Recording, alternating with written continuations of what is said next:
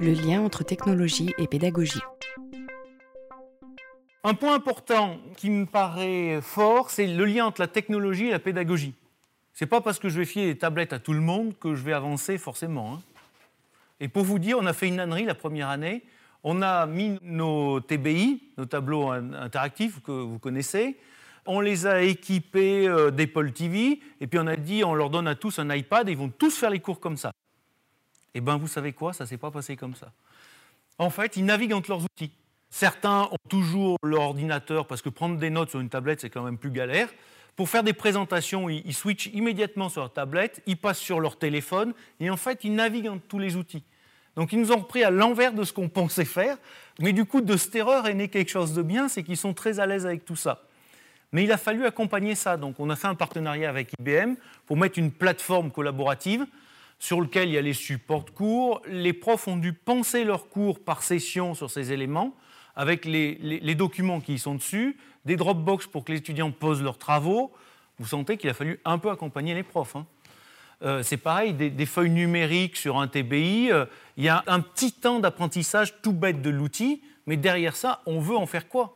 Parce que si je me sers de mon TBI juste comme un rétroprojecteur, ça ne sert à rien. Hein. J'ai pas gagné. hein. Et euh, je vous cache pas que la première année, certains le faisaient un peu, quoi, dont un peu moins. Donc c'est pas l'outil qui a un impact sur l'apprentissage, mais c'est les usages qu'on en fait qui vont l'avoir, cet impact. Et les technologies ont un effet sur la pédagogie que si la pédagogie est accueillante pour ces technologies. Ça nous a obligés à repenser notre façon de dispenser nos enseignements. Et comme on a dit, on veut impérativement de la classe inversée, on veut que plus personne n'app- n'apporte un, un simple contenu. Ben voilà, ça a été l'occasion. Ça a été facile parce que c'était un programme tout neuf qu'on a fabriqué. C'est plus facile que quand on fait évoluer un programme existant. Je- J'en ai bien conscience. hein. Donc du coup, on a externalisé les savoirs. Par contre, il a fallu leur apprendre à aller chercher des infos. Parce que spontanément, un étudiant, moi pareil, hein, je cherche une info, je fais Google. Boum. On dit attends, attends, t'as Google, ok, ok, ok. Euh, mets ta kern pour les articles académiques, tu as plein de bases de données et on va t'apprendre à chercher sur ces bases de données.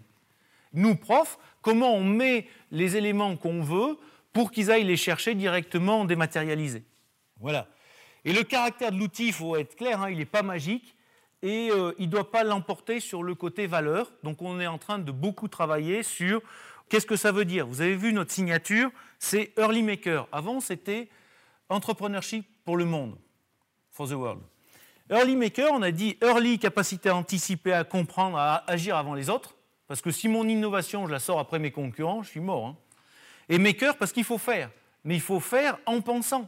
Il ne s'agit pas de faire ça n'importe comment. Et on s'interroge actuellement pour voir comment ça se traduit dans tous les compartiments de notre pédagogie.